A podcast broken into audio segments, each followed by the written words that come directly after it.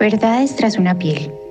Cuando pienso en las verdades que hay detrás de mi piel, en lo que radica y conecta con mi interior, inmediatamente me remonto al vientre de mi madre, en sentir y escuchar el latido de su corazón y el mío como uno solo, en la primera conexión vivida con ella desde que estaba allí, en querer quedarme y a la vez en querer salir, pensar en sentir su piel para luego sentir la mía, afianzarme en ella, crecer vivir y reflejar. Mi piel cubre mi ser, mis sentidos. Es la expresión más genuina de lo que significa vivir, ser, respirar, cambiar, sentir, latir y, por qué no, mutar y transformarse.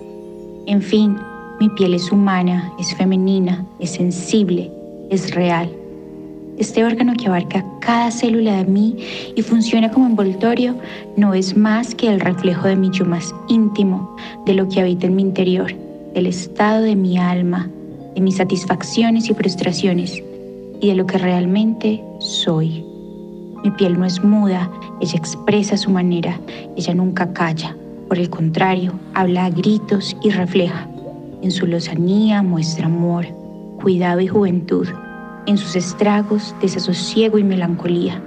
Mi piel relata mi historia, mis luchas internas, mis más grandes anhelos.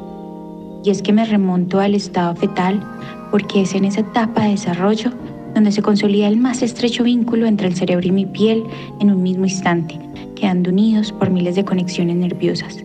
De allí que mi piel hable de angustias, de miedos, de alegrías, que cambie su tonalidad y se sonroje por vergüenza o palidezca ante el miedo o pánico. Y no solo es el cerebro el que expresa en mi piel, sino que esta última también trasciende en el cerebro. Los estímulos sobre ella envían señales al mismo por medio del sentido del tacto. Así los besos y las caricias desencadenan en emociones fuertes como la felicidad y el placer. Así puedo ver que no solo mis ojos son el reflejo de mi alma, sino que mi piel late y tiene un lazo aún más íntimo con mi esencia. Mi piel es mi vehículo y mi alarma. Sus signos me delatan, no engañan, son certeros y visibles. Ahora que conozco el vínculo tan estrecho que existe entre este envoltorio y el órgano más complejo de mi cuerpo, no dudaré en cuidarla y protegerla como ella me cuida y me conserva a mí. Yo soy Sara Peláez, soy maquilladora profesional y promotora del amor propio y autocuidado femenino, y este escrito fue hecho con el alma para Astura Leder.